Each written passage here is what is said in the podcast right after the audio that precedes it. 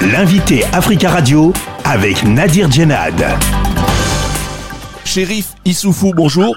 Bonjour, monsieur Nadir. Vous êtes secrétaire général du syndicat national des agents contractuels et fonctionnaires de l'éducation de base, le SINA-SEB basé au Niger, et vous intervenez depuis Niamey. Un nouveau drame lié aux écoles en paille et bois au Niger. Trois élèves sont morts dans l'incendie de leur classe paillote à Zinder lundi dernier. Ce nouveau drame met en lumière le problème récurrent de ces constructions précaires. Est-ce que vous estimez aujourd'hui que les élèves ne sont pas en sécurité dans ces classes paillotes Monsieur Nadir, il n'y a pas vraiment à proprement parler de la sécurité dans nos écoles au vu de tout ce qui est en train de se passer. Ce drame vient s'ajouter à bien d'autres qui se sont passés l'année, les années écoulées, les deux dernières années notamment à Niamey, à l'école Pays-Bas, où ce sont les enfants de, de, l'école primaire également qui, ont perdu la vie. Cela montre que vraiment euh, notre école euh, souffre, n'est-ce pas, de la sécurité, des, problèmes de sécurité liés à ces multiples classes en paillotte. 36 000 classes paillotes étaient dénombrées en avril 2022 au Niger. Malgré les risques, ces classes restent un outil essentiel, selon le gouvernement, pour assurer une bonne scolarisation. Euh, que faut-il faire pour améliorer la sécurité, euh, d'après vous? Les jardins d'incendie, on ne peut pas les manquer tant que les, ces classes continuent à être construites sur la base des matériaux inflammables. Ce qu'il faut faire, c'est de vraiment carrément remplacer ces, ces classes en période. Il faut que les parents d'élèves puissent être associés conformément à la loi, que les parents d'élèves puissent être, n'est-ce pas, considérés et euh, mis en contribution dans euh, la gestion de nos établissements scolaires.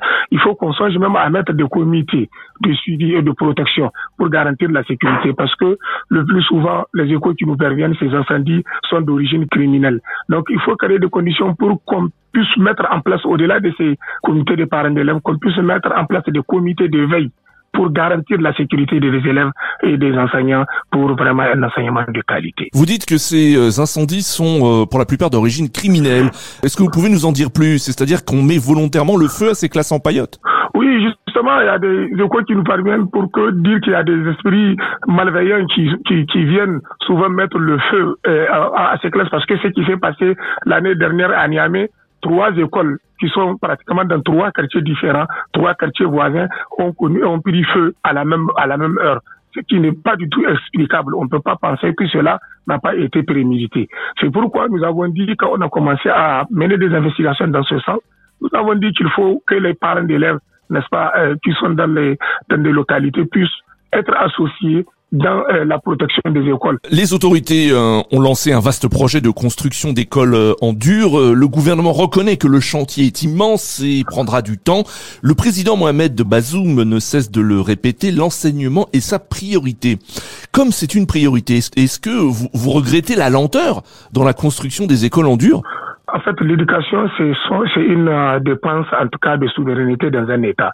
Il est important que l'État n'est-ce pas, pour confirmer sa volonté politique, le gouvernement puisse mettre le paquet dans le financement de l'éducation au Niger. Voyez-vous, la part même allouée, n'est-ce pas, aux dépenses de l'éducation au Niger ne n'évolue pas conséquemment parce que nous attendons à un moment donné, conformément à la volonté du président de la République, qu'on octroie au minimum de 20% du budget national à l'éducation, ce qui n'a pas été le cas même pour cette année.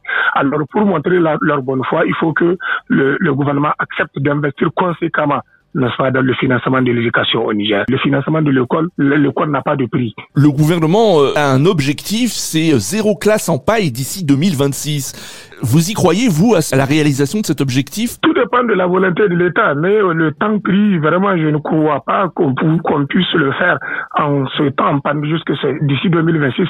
On attend que trois ans, je pense que ce n'est pas possible, ce n'est pas réaliste, ce n'est pas réalisable. Ce qui est important, c'est de commencer, parce que jusqu'à présent, nous attendons, nous entendons seulement des discours dans la pratique. Si vous venez, vous allez voir que rien n'a bougé. C'est toujours le statu quo. Alors, euh, le temps importe peu. Ce qui est important pour nous, c'est de commencer et pour que nous puissions travailler dans des classes dans les meilleures conditions. Certains enseignants appellent à tenir les cours en extérieur, sous des arbres plutôt que dans les paillotes. Qu'en pensez-vous? Est-ce une bonne idée? Ah, c'est pas une bonne idée parce que euh, l'environnement, euh, le processus enseignement-apprentissage a besoin vraiment d'un environnement sûr, a besoin d'un environnement protégé.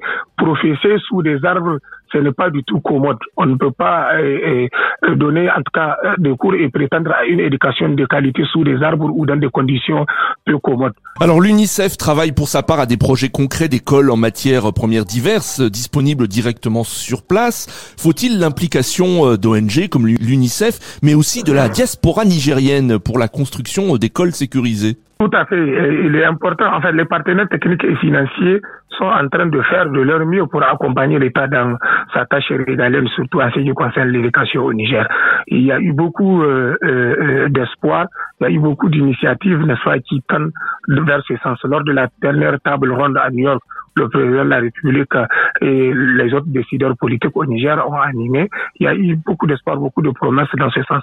Mais ce qui est important pour moi, il est important que l'État lui-même se retrouve dans, dans son affaire qui lui appartient de plus son devoir que celui du financement de l'éducation à lui, à son niveau. Maintenant, quand c'est que le partenaire euh, technique et financier vont faire, ça va devenir un plus concernant l'éducation nationale. Ce qui est sûr, ça revient à l'État, c'est son devoir et personne ne le fera à sa place. Shérif Issoufou, merci beaucoup d'avoir euh, répondu à nos questions. C'est moi qui vous remercie, Nadir. Je rappelle que vous êtes secrétaire général du euh, SINASEB, le syndicat national des agents contractuels et fonctionnaires de l'éducation de base basé euh, au Niger, et vous intervenez depuis Niamey.